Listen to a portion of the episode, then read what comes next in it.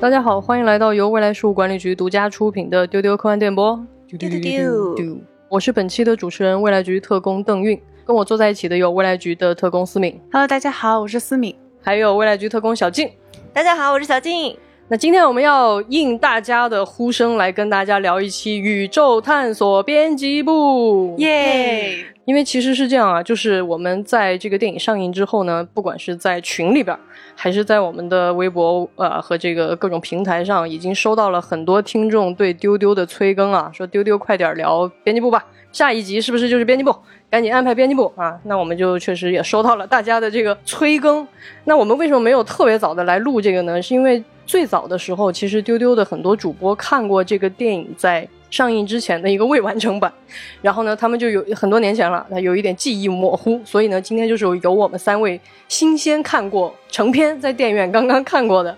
三位来主播来跟大家聊一下这个电影。那确实也有很多听众在跟我们留言说，在电影的最后的片尾有看到未来局的 logo 啊。那首先再给大家一个剧透提醒啊，本期会是一个深度的分析和剧透，所以这个电影呢，因为还在电影院上映，建议大家可以先去电影院看这部电影，支持这部电影，然后再来听丢丢，相信你会有很好的体验。那看过的朋友也不妨听完丢丢以后去二刷，比如说我本人今天录完音以后就决定二刷，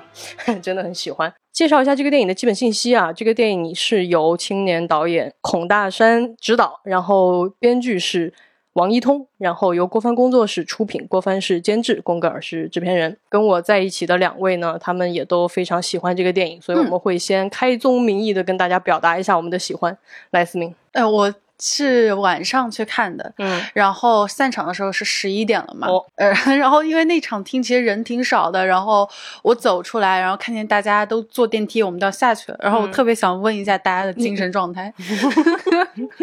就是因为这个片子它神神叨叨的，嗯。晕晕乎乎的，然后我我很担心大家看了之后会头晕，而且他讲那个。民间传说的部分有一点吓到我，而且晚、哦是吗对，所以晚上看的嘛，我担心大家会 睡不着这种。哦但是他这种神神叨叨，其实是我特别喜欢的，而且是越回味越喜欢，嗯因为他这种神神叨叨不是那种装神弄鬼的那种，嗯嗯嗯对，他是带着那种荒诞和浪漫在的，嗯所以我特别喜欢。是这个电影确实有很多直观的体感，让很多人有点难受啊。比如说我们的主播悠悠，他有比较严重的晕车，所以他看完这个摇晃的很厉害的电影以后，着实的生理上非常不适。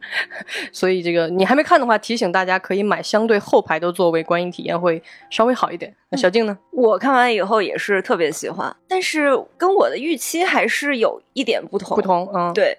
我看之前就是看过的特工跟我讲说，这是一个非常好笑的片子。嗯嗯嗯，然后我看的时候，我那一场就是坐前排的人，他们啊不仅没有晕，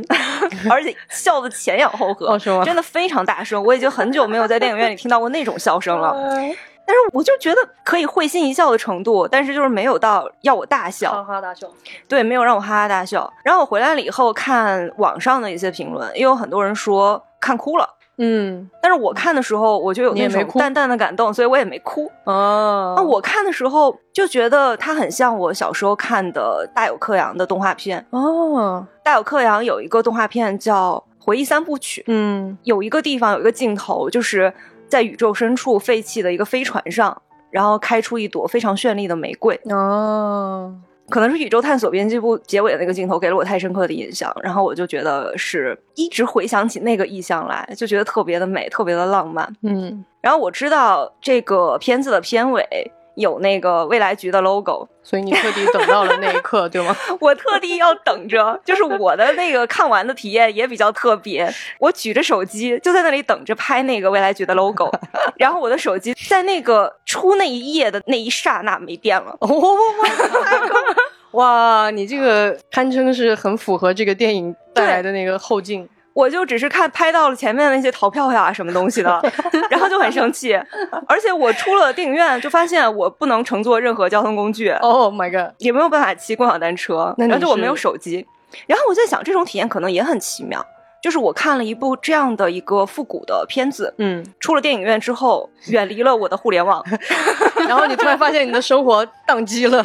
对，给了我充分的时间去回味这个电影。哦然后我就走在春天的这个北京的这种小路上，我就在想，这可能也是一种宇宙给我的一个别样的契机，嗯让我有一个非常好的一个机会，好好的在我走回家的这段路上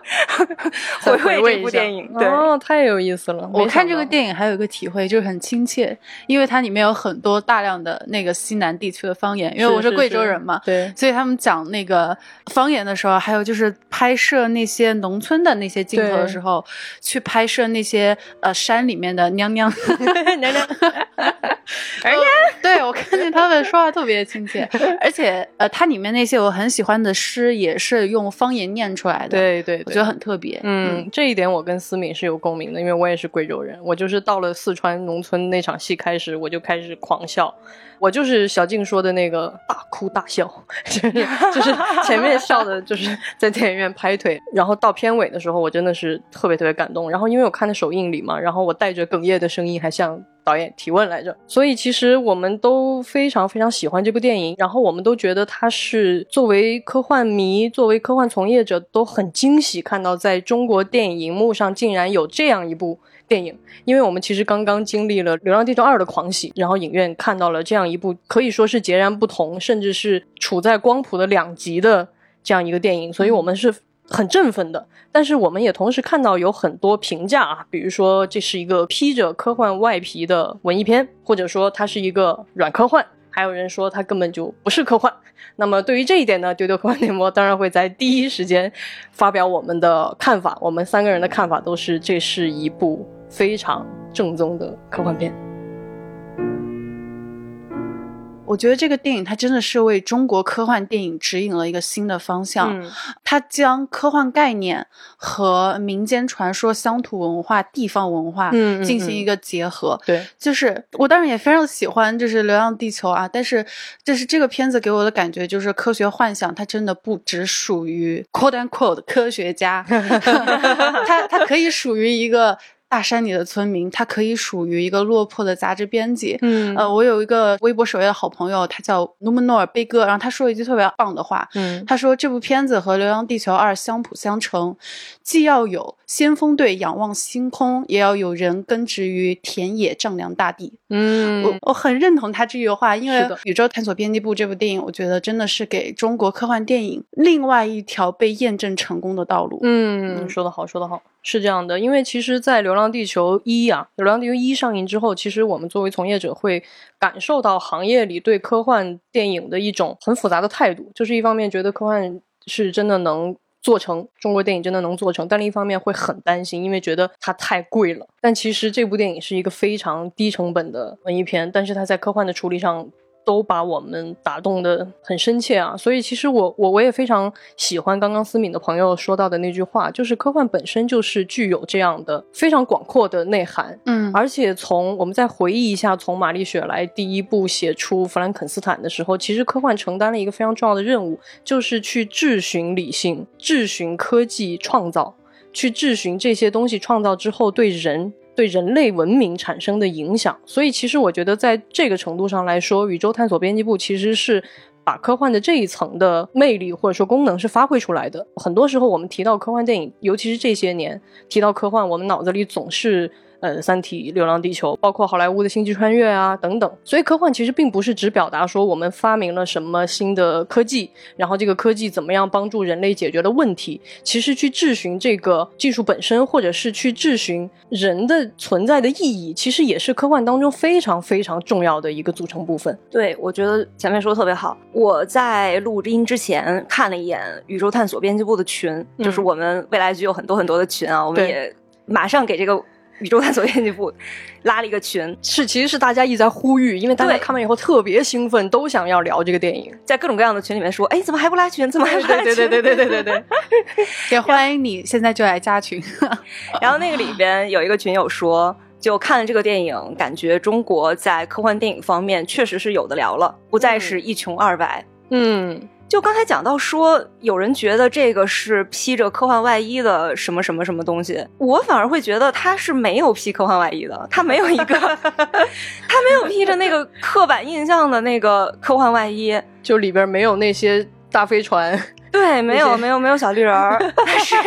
它是一个非常硬核的、有着科幻内核的一个电影。嗯就是科幻是个什么东西呢？科幻其实就是我们思考人类、思考世界的一个产物。嗯在这个过程中，我们为什么会涉及到大飞船？为什么会涉及到小绿人？是因为我们需要去跳出人类的这个视野，然后去观察我们的生活，观察我们的世界。哪怕是我们在写一些科技的一些东西，在我们一些写一些未来的东西的时候，我们其实也是为了跳出现在，没错去为了观察现在。对对对，说的非常对。就是这部片子，它虽然没有大飞船，它虽然没有小绿人，但是它抵达了科幻片应该抵达的诉求和精髓，嗯就是让我们去仰望星空，让我们在幻想中寻找真实，去嗯寻找人生，去寻找宇宙的终极意义。嗯，两位说的特别特别好，在这里就可以给大家补充一个韩松老师的一句话呀。韩松老师是这样理解科幻的，他说：“我们选择科幻是因为它在揭示出世界的多元性的同时，也使我们变得宽容，并使我们获得某种终极的感悟。”其实戴锦华老师在之前我们的大会的采访里，包括在丢丢的节目里，都有表达过这样一个观点，我个人也很喜欢。就是我们问他为什么喜欢科幻，他说他觉得科幻其实比哲学更高级。为什么呢？因为其实科幻能够打破很多预设的前提，因为哲学其实还是在人类现有的范畴里边在讨论很多问题，而科幻其实已经可以把很多现在的束缚全都打破掉。所以这才是科幻的某种更有意思的价值。它跟哲学一样，都是在叩问一些终极的问题。其实我觉得宇宙探索编辑部之所以让我们能够感动，就是因为我们看到了一个人追寻这种感悟的过程。对这个人虽然被这个世俗嘲笑，虽然看上去实在的可悲可怜，但是他确实是在追寻某种自身的意义，也在追寻宇宙的意义，而他最终其实是找到了的。所以我觉得特别特别感动。对，就是不是只有大特效才是科幻，哲学思考也是。没错，就是我觉得大家可以，呃，有兴趣的话可以听一下我们丢丢，比如说我们之前聊《二零零一太空漫游》，包括我们聊雷德利·斯科特，其实里面都会反复的跟大家表达这种很优秀的历史上的科幻都在在叩问这个非常非常经典的主题啊。那在这个里边，这个终极的追问是什么呢？其实就是主人公老唐，他是一个杂志部的编辑，而且是非常落魄的一个，连暖气费都交不起，然后不得不把唯一一套宇航服卖给流浪的球剧组的这样一个很穷的编辑部的编辑。然后他因为一次非常特殊的怪现象吧，然后又接到了很多的线索，于是他用仅剩的一些钱带上了几个同伴，然后就去寻找这个证据，证明说真的有外星人来到了地球。其实我们听上去这个话，你都会想起很多我们在很多的故事里看到过这样的人，他就踏上了这样的旅途。然后在这个过程当中，我们才知道，其实老唐除了他真的很想了解这个宇宙的。真相很想证明说外星人真的存在以外，他其实还有一层属于他个人的执念，就是他有一个女儿，但是他的女儿自杀了，他没有办法理解女儿的这个行为或者决定，所以这个问题也对他是一个很深很深的困惑。就为什么我们觉得他其实处理了科幻的主题呢？因为老唐在最后他其实说过这样一段话，他问这个孙一通，就你见到他能不能帮我问一下，人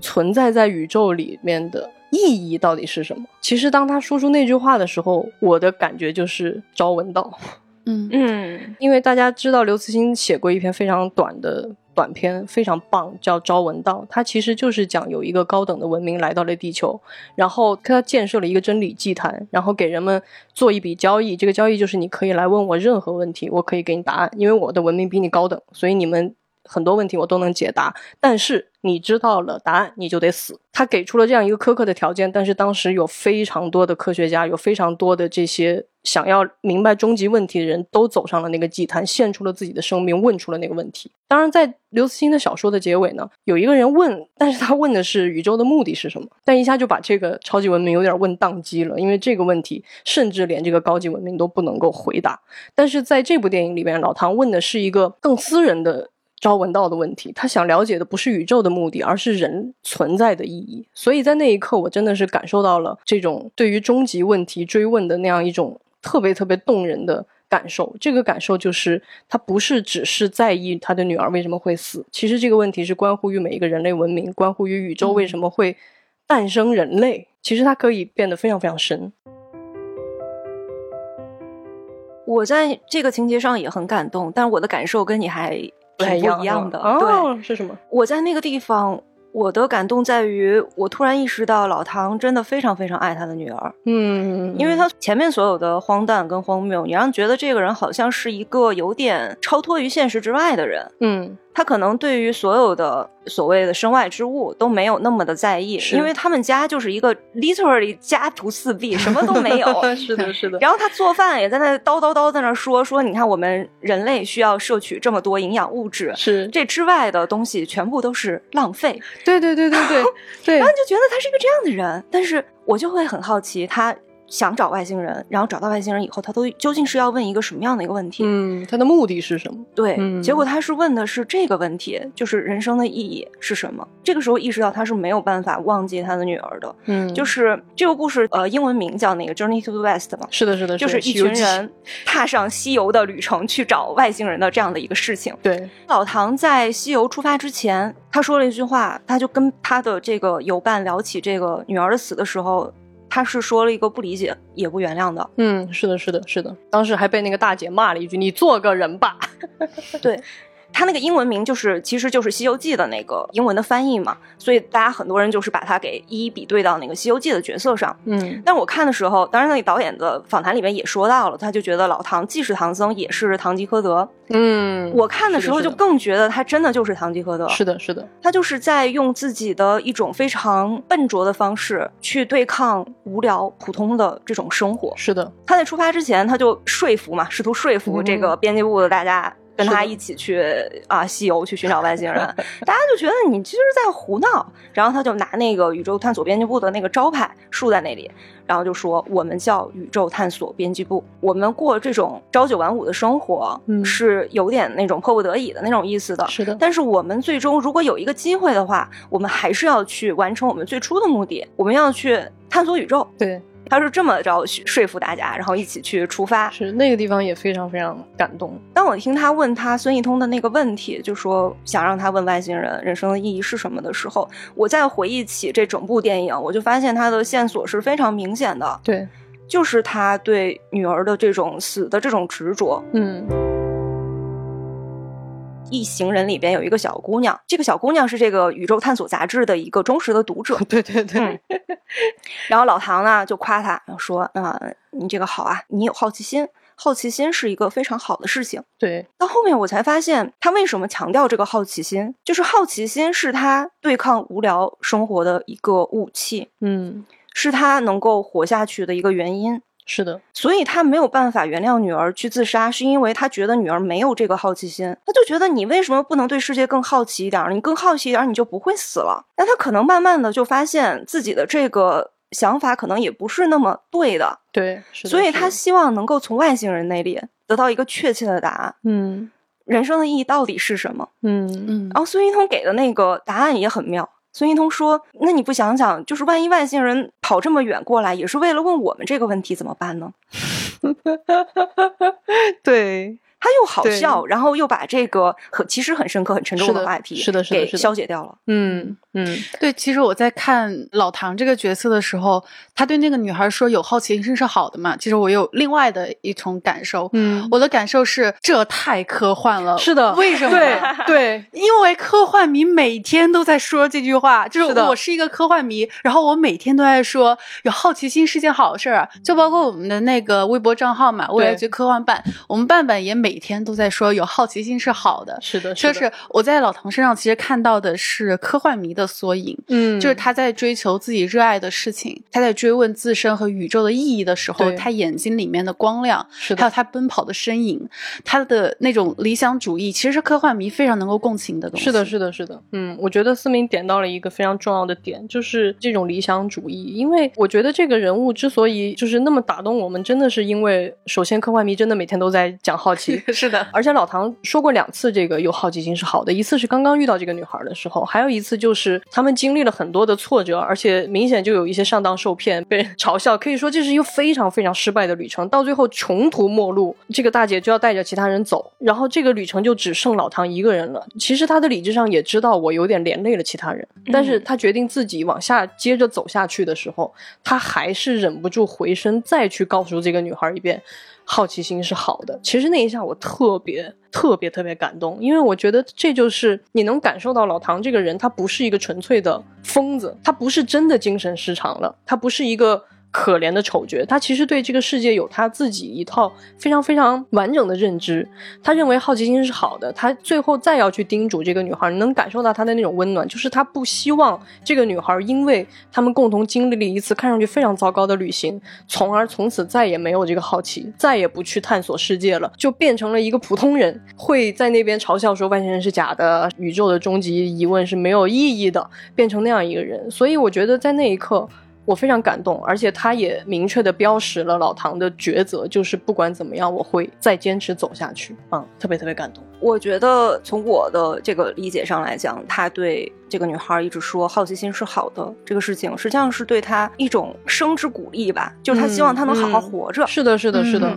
因为好奇心，就像刚才思敏说的，就是有好奇心的老唐，他是很有生命力。对，就是眼睛里闪着光的，所以他很希望这个东西他能够在别人的身上也焕发出，也能够给他们一些激励。嗯，所以他一直跟这个女孩说，好奇心是好的。其实就隐藏的意思就是说，我希望你能在这个无聊的世界里也好好的活下去。好感动啊！我突然想起来很多经典的科幻作品，比如说我们写 AI 或写机器人的时候，可能到最后。作者会给出某种观点，就是我们真正的区别在哪里？嗯，有的作者可能会说机器人不懂爱，但是还有一部分就是告诉你，真正的区别在于，可能我们有好奇心，这是一种人类特别特殊的。至少在这个地球上，就是好奇心让人类成为了一个不同的物种。嗯嗯，我们会去创造和想象不存在的事物，人类才有了这些文明。所以其实看上去老唐的荒谬在于，他只是一个普通的编辑，但是他为什么竟然以为自己可以找到这个宇宙的终极答案？但是你回过头来再想一下，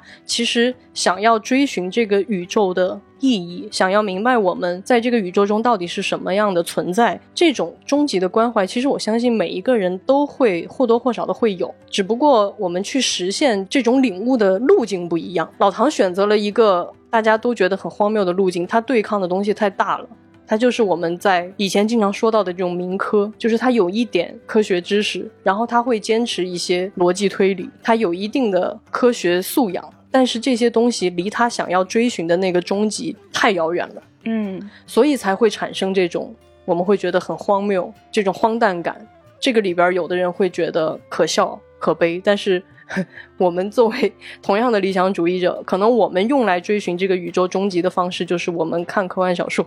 看科幻作品，去喜欢科幻，去思考科幻提出来的问题。所以我们会对老唐这个角色。特别特别的共情，我觉得保持好奇，愿意时不时的跳出这个现实生活以及这个人类的视角去思考一些事情，是一个很需要勇气的事情。没错，这个电影里当然很明显的一个英雄是老汤。其实它里面很多角色都有这种英雄主义的感觉，嗯，没错。就刚才讲到的那个小姑娘，我觉得她身上其实也有那种影子。她就讲她为什么会对这个外星人感兴趣。她就是说她小时候就是看着窗外，然后就看见有那个外星飞船在那儿飞，就告诉她爸爸，爸爸第二天带着她去医院配了个眼镜，对，然后回来了以后一看，哦，外面原来是灯，对，广告牌。这个东西其实它是一个很心碎的事情。嗯，是的，是的。它是当你看清楚了，你以为是理想的那个东西以后，发现它是一个那么无聊的东西。嗯嗯。但是这个女孩她完全没有被这个东西打倒，她依然是一个喜欢看《宇宙探索》这本杂志的人。是的，她就依然会去跟着老唐一起胡闹，一起去 寻找外星人。对，她在长大过程之中也经历了像什么父母离异啊之类的这样的苦难，但是她安慰自己的方式是：我的父亲被宇宙飞船带走了。对。他依然用他自己的那一套逻辑去对抗着无聊，所以他也是在老唐的那个逻辑里边有好奇心的英雄。是的，是的，我觉得小静的这个分析特别有意思，因为其实，在整个电影当中，这几个人，老唐，然后这个小女孩，他们这个关键旅程想要找到的那个似乎能通灵的、跟外星人产生连接的那个叫孙一通的孩子，嗯，还有一个。非常不着调的，一直老喝酒，然后一喝酒就特别误事的一个大哥。其实这些人都是我们在世俗意义上可以说是他们被社会抛弃掉的一帮人，他们是我们典型说的这种，比如说是小人物，或者说是这种生活的很悲惨的人。但是偏偏是导演借助这样一群小人物，然后让他们通过自己的方式去追寻一个。我们都认为小人物不应该去追寻，或者说你不能去追寻的问题。我觉得这个恰恰就是令人感触的地方。就如果人类社会是一个大机器的话，他们都不是标准件。对，没错，他没有办法装在一个任何一个地方。是的，是的，他就勉强的装进去，也是叽铃咣啷的一直响。还有一个角色，我觉得他是比老唐更加厉害的英雄，就是这个编辑部的。我没有想到你是这样的评价，哎，好有意思啊！对，就是这个编辑部的这个大姐。这个编辑部有一个唯一的正常人，是，嗯，如果不是有他在的话，我觉得这个编辑部早就解散了。嗯，他就勉力支持着这个编辑部的运营，然后天天跟老唐抱怨说：“你看那儿有暖气吗？”然后老唐想干点什么事儿，他就说：“你摸摸那暖气热不热？” 意思就是说我没钱，窗窗户窗户还坏着呢。对我前面看的时候，我其实就很好奇，我说这个大姐到底要什么呢？她为什么要待在这儿呢？嗯嗯，她显然是不认可这一套价值观的。嗯，直到老唐就发表他的那个让我们一起去找外星人吧的那个演讲，他就是说，就是我前面讲的，说我们过着朝九晚五的生活，但是都是暂时的不得已，我们还是要去探索宇宙的。对，我就没有想到这个无比正常的大姐，居然会被这样一套说辞。他就被说服了，哎，太奇妙了。然后我就发现，如果老唐是堂吉诃德的话，其实这个片子里大姐就是他的桑丘。嗯，他表面上看起来好像是非常讨厌老唐老唐的那一套东西，但他其实本质上特别特别的认同他。嗯，他看到了一套他特别认同的价值观，嗯，所以才会一直跟随这个人。嗯。就是编辑部都穷的没有暖气了，但是他就是一边在那儿抱怨，一边还在那儿想办法拉赞助。他就让我感觉是那种平凡世界里面最伟大的那种英雄。他能看到他们身上的那种荒谬，就每个人身上的那种荒谬。他经常在那儿说，他就是一群疯子，但他又好像是跟他们一起胡闹。就他知道世俗是什么样的，是他也知道这些人不是世俗的标准件儿。嗯，但他依然选择跟这些人一起。跟这个世俗战天斗地，嗯，然后他身上也有那种好奇跟善良，是的，他很善良，对，就哪怕他就说，哎呀，我不行了，我不能再跟你胡闹了，我我要退出了，他也把自己的土豆留给了老唐。是的，是的，其实我觉得这个大姐的角色设置的非常非常有意思，因为在整个的这个电影当中，因为她是一个非常非常荒诞的剧情，对，所以其实大姐她也某种程度上。像一个标尺一样，给我们提供了一个坐标，就是说这儿啊，到这儿是这个正常人我们的世俗价值观跟这帮疯子之间的一个标准线。其实它也能代表大多数的很多的观众，而且它是这个里面非常重要的一个笑点。因为每次他们在做一些荒诞的事情的时候，如果只有这个荒诞，你不会觉得那么好笑。重点就是这个大姐时刻在吐槽，而且吐槽的非常好笑。就比如说那些农村人问他们为什么要到这个村子来，他就会在旁边挖苦：“为什么呀？是呀，我也想知道啊！”啊，就是他用一种非常非常那种，就是你绝对在生活中认识这样的大姐，是对吧？就是那种看什么都不爽，然后一直挖苦你。但是尽管他 一直在做这样的事情，但是就像小静说的，他有一种特别特别深刻的善良，他其实在保护这些人，帮他们解决那些你们解决不了的事儿。其实就很像我这个比喻很不恰当，你知道我脑子里竟然想到了什么吗？就是未来局以前的行政，就他每天都在说这是一帮不正常的人，但他觉得 你们很可爱，这些事情发票不会弄是吧？OK，只要你们就是。就是很好玩，就是大家有兴趣可以去看一下未来局以前有一个很奇怪的账号叫“观音日记”啊，里边有很多未来局特工的黑料。就是我觉得都会有这样的人，但是这个大姐她为什么愿意待在这儿，才是关键的核心。就像小静说的，我也觉得她心底里其实对这个世俗的很多东西是不认可的。虽然她跳不出来，她必须在这个世俗里生活的像一个最俗、最俗、最俗的人，但是我觉得她心里对这一套。世俗的东西其实有不一样的判断。嗯，所以他虽然没有办法跨过这条界限，变得和老唐一样，看到他们那个明显被骗的那个外星人，还去赞赏他说你真棒，他做不到这样，但是他还是用他自己的方式。在最大的可能的限度之内，给了老唐这样的一群傻子一种保护吧。我现在理解小静的点了，本来我没有觉得他那么，因为他确实在这个电影当中是承担丑角的。呃，就你看他很奇怪，这个正常人反而有点像丑角的角色。对，在里边了哈、那其实我在看这个电影的时候，其实我我一开始没有笑得很开心，是因为我一直有一点点紧张，嗯，我明白，对吧？就是因为因为什么呢？就是大家应该从各种物料里都能看得出来，就是他我们刚刚也说了，老唐其实就是一个比较典型的民科。啊，民间科学家这些人在八九十年代的时候特别特别多，但现在仍然也还有。他们就是会有一些对这个世界的自己的理解，但是大家都知道，现代科学或者说进入现代社会以后，很多的东西都特别特别的专业化，它是一个很难，就像更早的时候有你自己的一点努力和观察就能够跨过去的一个门槛。所以其实很多这样的民科在这个社会的语境里是受到质疑和嘲笑的。所以我前面为什么紧张呢？就是我不知道这个导演想说什么。因为在前面基本上是 是这些人各种丑态，就你既觉得是好笑的，你其实又有一点点心酸的，你会觉得这些人是没有办法被大家认可的。对，因为很明显他们是这个社会的弱者。没错，嗯你就看到老唐，不管是从精神上还是物质上，他都是一个弱者的一个是的状态是的。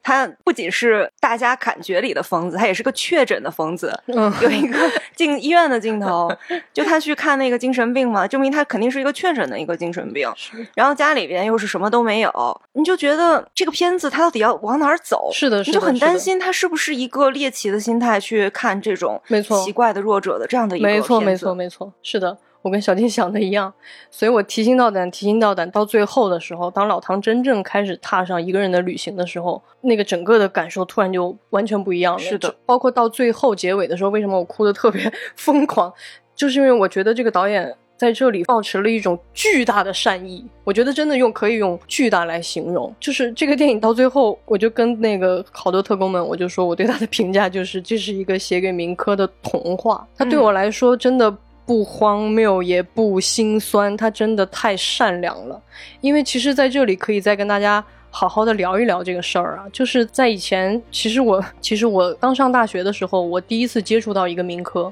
那个时候我去北京天文馆听一个讲座，我刚上大学，啥都不懂，刚来北京，我那时候也不知道有民科这个概念，我也不知道有这样一群人存在。然后我就听完一个讲座，呃，回学校的路上就有一个大叔跟我结伴而行，那个大叔真的就很像唐老师，就是 着装也很朴素，然后整个人看上去就是毫不起眼的一个底层生活的人。但是我一开始不知道他是谁，然后我俩就聊天，然后在路上他就突然跟我说，他觉得爱因斯坦是错的。就那一下就对我来说就是 mind blowing，因为我完全不知道什么是民科，我就觉得这不会是什么世外高人吧？就是他 他他在说什么呀？就是 他也没有展开说很多。然后后来我就问他，我说您往哪边走？啊，然后他说前面哪个哪个停车场，就是你就知道他是一个停车场的看门大爷。然后其实当时那一下我特别特别的震撼，这是我第一次接触到所谓的民科，我当时甚至无法判断他说爱因斯坦是错的，我应该用什么态度去面对。我当时甚至没有嘲笑，我就是觉得很神奇，就是我以为我遇到了什么，这这真的就是那一下。但是后后来很快我就知道了有民科这样的很多的人，就像我们刚刚说的，其实整个的现代的科学的体系是门槛非常高的。我觉得对于很多的人，尤其是比如说我认识的这个停车场大叔，包括像唐老师这样的人，他们其实都有那种想要了解终极真理的愿望和意愿，但是他们可能因为各种各样的原因没有办法接受良好的教育，没有办法拥有这些。非常好的知识，所以他没有办法顺利的进入到这一套体系之内，然后去做科研，一点点的有很多的资源，有很多的不管是知识的资源，还是这种比如说技术的资源，他都没有这些东西，所以他就这种巨大的落差，往往就会为什么这些民科显得格外的癫狂或者说偏执，就是因为他的这个落差实在太大了。他对抗的东西实在是太高深了，所以很多的民科最后其实是很难被这个主流的世界所认可的。所以在这样的情况下，我们的导演给了这个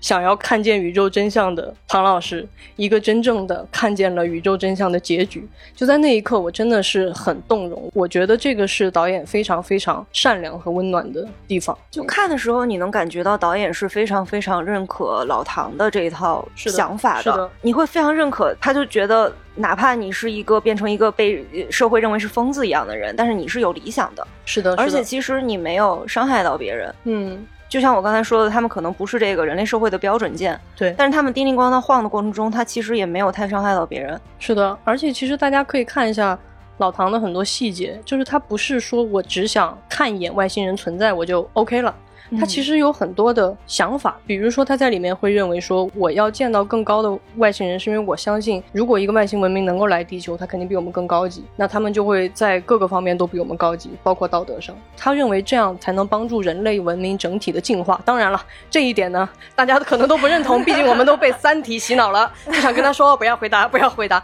但是我认为他仍然是有他自己的一种理解在里边的。我觉得这一点就是他特别可贵的地方，也是这个导演在塑造这个人的时候，我觉得非常非常善良的地方，就是他没有把他写成一个纯粹的啥都不懂的精神病，他其实真的对这个世界有着自己的一种清醒的理解。我觉得可能这就是我们人类社会的可能是比例比较小的一部分人，没错，没错，他们就是特别特别的认真，特别的执着，认死理儿。嗯，你就觉得，那你按照本来的这个社会的这套大规律，你去走，不就很简单吗？但对于他们来讲，就是很困难、很困难的一件事情。没错，对于大部分人来说，可能小时候仰望天空的时候，就是相信外面是有外星人的。嗯，我也想去寻找外星人，我也想去探索宇宙。是的，但是长大的过程之中，我当我发现我没有这个特质，当我发现寻找外星人是一件非常渺茫的事情的时候，对我就觉得那我可以换一个目标，嗯换一个更加现实的、更加能够受认可的、更能赚更多钱的目标，是的，这才是正常人。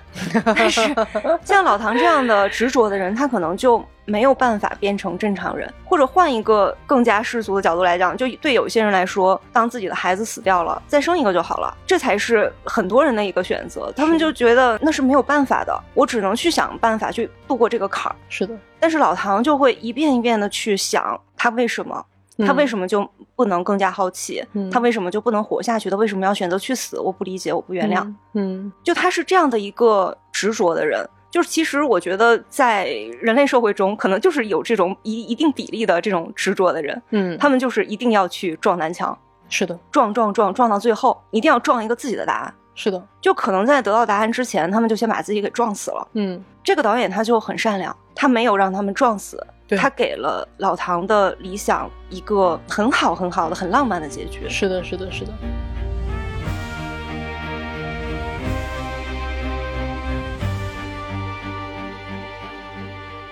关于这个结局的处理，其实我也非常喜欢。就是可能有很多人认为它不是科幻，是因为对于这个事儿到底是怎么回事儿这件事上，嗯有一些不同的理解。因为在这个结尾，老唐是真的经由孙一通看见了外星人呢，还是他们在山洞里吃了有毒的蘑菇，老唐产生了幻觉，还是整个到老唐自己开始寻找、独自踏上旅程的很多后半段是他的像梦境，或者是一种偏他精神分析、偏他整个人的内心的一种理解，我们不知道。其实导演没有给出一个绝对。绝对的答案说就是这样啊，其他的都是错的。其实他反而把这种暧昧性放在了结尾，这一点我特别喜欢，因为我觉得恰恰是因为有了这个暧昧性，你才会觉得格外的温暖，因为你会在里面看到可能性。就我们可以每个人去选择相信哪一个，比如说，可能很多人会相信他只是吃了毒蘑菇，他只是幻觉。嗯，但我相信，我不知道你们俩，反正我相信他见到外星人。我要说，我认为即使他是只是吃了毒蘑菇，我也要说这是个科幻片儿。嗯，那对对对对对对对对对对，是这个不影响这个电影在处理科幻问题上的表达啊，嗯因为它核心的东西是要去寻找人生意义，没错，嗯不管他到底有没有找到，不管他有没有真的去触摸到那个答案，他的那个寻找的过程以及他最后释然的这个结果，嗯都是这个电影一个科幻的本质。是的，嗯而且其实我还想多补充一句，就是关于这个设定啊，其实老唐在最后理解的一层，他为什么看到了一，他觉得他看到了这个宇宙的真相，是因为他看到了这个宇宙最后展现出来的那个结构很像 DNA 的结构。对然后他突然就领悟了生命的意义，可能跟宇宙的意义是一样的，就是是同构的，不是区隔的，不是包容的，不是分离的，它就是同构的。其实非常科幻。因为其实，在很多的作品里都会表达这个问题，就是宇宙有没有可能是一个庞大的生命，或者宇宙是不是一个巨大的大脑？那其实，在整个热力学的观点里面啊，我们可能知道热力学的第二定律啊，这个宇宙最终会走向热寂，走向一种绝对的死亡的那种感受。但是，其实，在整个这个摆脱热寂的过程当中，生命的存在是特别特别特别重要的。薛定谔把生命的存在称呼为是一种负伤，是因为生命的这种涌现、这种机制，其实让整个宇宙变得演化、变得灵活、变得能摆脱那个不断走向热寂的那个平衡。其实这种非平衡态、这种活跃，就是这个宇宙生生不息的真正的来源。所以，当我看到那一点的时候，我其实特别白银，我不觉得这是一个俗套的鬼扯，就类似于什么爱拯救宇宙，什么什么宇宙的意义是爱。我觉得它不是一个这种很煽情的层面上的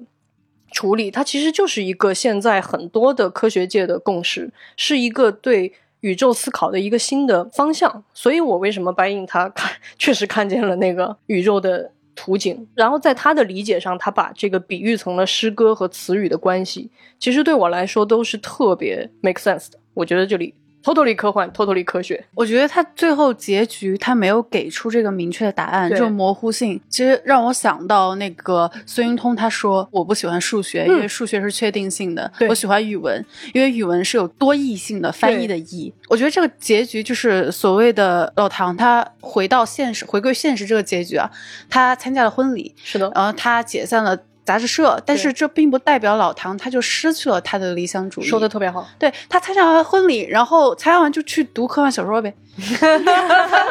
他他朝九晚五，朝九晚五之后，他就在仰望一下星空，然后打电话去问一下 NASA，他电视机是不是 宇宙接发到了信号。对，就是我觉得，如果是一个真正的失去了理想主义的人，他就不会像老唐那样站在婚礼上去说出那样一番话。没错，没错。而且我觉得老唐还是那个老唐，就是可能他未来会变得有点像就那个秦大姐一样，但是他不会在那个下一次他去寻找外星人的旅途中，他不会抱怨，而是多了一份实际，但是他还是会去寻找的。嗯啊，说的很好，我就非常喜欢思敏这个解读。就是这个电影为什么对我来说最后不是悲观的？我觉得特别温暖，也在这儿。就是我觉得他不是一个被打垮了的人，他完全没有打垮，而且他也没有放弃自己的任何东西。有的时候，可能有的人会觉得一个疯子上路了，然后最终的结尾是他看上去似乎有点正常了，可能会认为这是一个悲剧，因为他好像放弃了自己的某种理想。但是其实老唐没有，嗯，他领悟到了一层更高的东西，就是他其实真的在那一刻理解了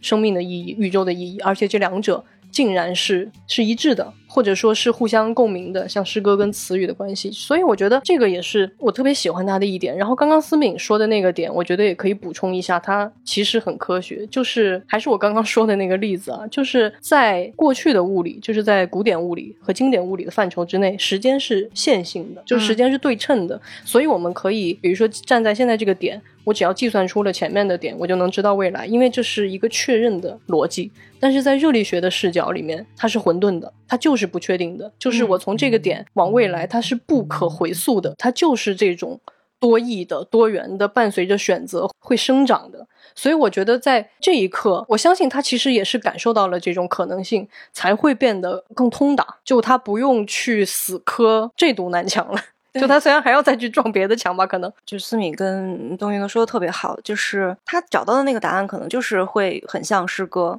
多义的、对对多元的，包括这个电影，嗯、对，包括这个电影，它也是为什么会有很多看完了的人在各个群里边在那里大喊说，我们需要一个群去探讨这个事情，嗯、就是因为它有非常多的解释的可能性。对对对，这个电影你可能很多人喜欢或者不喜欢，它的那个点甚至于都是不一样的。是的，是的，大家看到的东西，得到的答案都是不一样的。这个可能就是这个电影，我觉得很大的一个魅力。没错，没错。就可能你看第一遍、看第二遍、第三遍又是不一样的，嗯、就在你自己的这个头脑里边不断的去回味的过程之中，也会产生不一样的意义。是的。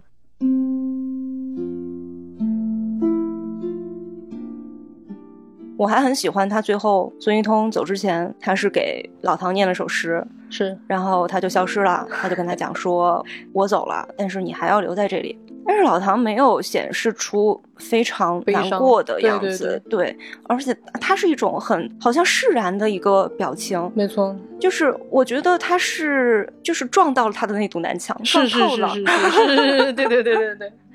而且他看到南墙后边是什么了？对他找到了那个答案。他最后我觉得也让很多人很动容的一个点，就是他在婚礼上说：“我给我女儿写了一首诗，我想把它念一下。”但是他没有念出来，他哽咽住了。对，那个地方的处理我觉得特别的好。嗯，也让我觉得老唐他可能也并没有理解他的女儿，他也并没有和他的自杀和解。嗯，但是他能够放下这件事情了。嗯。他可能能够理解，就是每个生命就像一首多义的诗一样，它在哪个地方完结，只有这个生命本身，它能够去决定。就是他没有那么去，好像一定要跟这个事情放不下，一定要跟这个事情死磕了。他觉得这个事情是我可以放下的了。然后我放下了之后，那他身心里边就是唯一留存的，就是对他女儿深深的爱。嗯，所以他就没有办法把这首诗给念出来。嗯，为什么我们没有在电影里听到这首诗？是因为我们永远都不可能知道一个父亲有多爱他的女儿。哦，小静读解出了我，我完全是站在一个创作者的角度，觉得这首诗不论怎么写都不行，所以。从创作上留白最好，对，好无聊。思敏，你刚刚想说什么？我其实我觉得，就是老唐他的那些泪水，就是最好的诗。嗯，哦哦，你们俩，Oh my God！哎呀，这两位真的是好感动哦，又被这部电影深深的感动到了。我其实非常希望，就是能够多一些这样的科幻电影。嗯，它的情感非常非常丰富，没错，就是它还有大量的那些幽默啊、玩梗啊，还有乡土文化这些，我都非常喜欢。是的，就是我希望科幻电影。它就不一定非得承担科幻科普的重担，当然，对，就是对科幻电影或者科幻类型，它是可以去承担科普的，但是它这并不是必须的，或者说它唯一的目的，对，它就不是唯一的目的。就科幻，它可以这样很感人、很好玩、很傻、很土、很神神叨叨，然后非常非常的击中我们的灵魂，嗯，可以没有一点科学道理，对，其实是这样的啦，因为有很多非要说什么硬。科幻就是特硬，其实任何历史上的任何一部硬科幻小说，在科学上都能跳出 bug。是，比如《流浪地球》用发动机其实是不能把 地球推走的，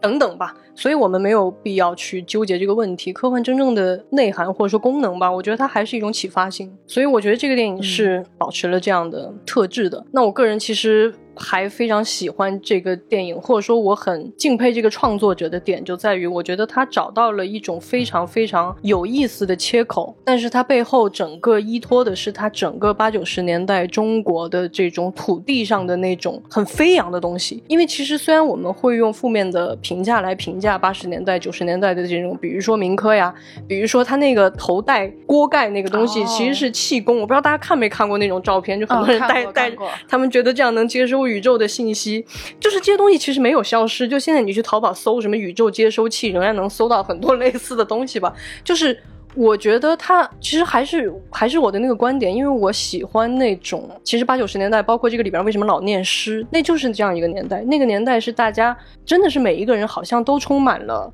活力和生机，他们想要去找人生的意义。有的人去经商，有的人写诗，然后有的人练气功等等吧。我们先不在价值评价上去评价他们的行为，但是我觉得这些东西从根源上来说，都是每一个人类。最原始的那种冲动，就是我们想要知道，其实就是好奇。我们想要知道我们是谁，我们想要知道这个宇宙的意义，想要知道那些特别特别终极的问题。所以社会的发展就是这样的，就是它不是每一个人都能找到适合自己的世俗意义上的通道。但是我会希望说，就像这个电影里最后传递给你的那种力量，我希望每一个理想主义者都能够找到自己的去西天的路，能够找到自己那个顿悟的那种。方法。我觉得这个是一种特别可能比世界和平更大的祝愿吧。就是我，因为我相信这样，其实每个人都能找到自己人生的人生的意义。所以还是希望大家能够支持这部电影，去电影院。你听过我们的节目了，所以你可能已经看过一遍了。你可以再带上性格相投的朋友去二刷、三刷。我们用我们的投票，用我们的金钱支持一种中国科幻的新的可能性。那所以今天的节目就是这样。欢迎大家来加我们的宇宙探探索编辑部这个聊天群，加接待员 F A A 零五零四为好友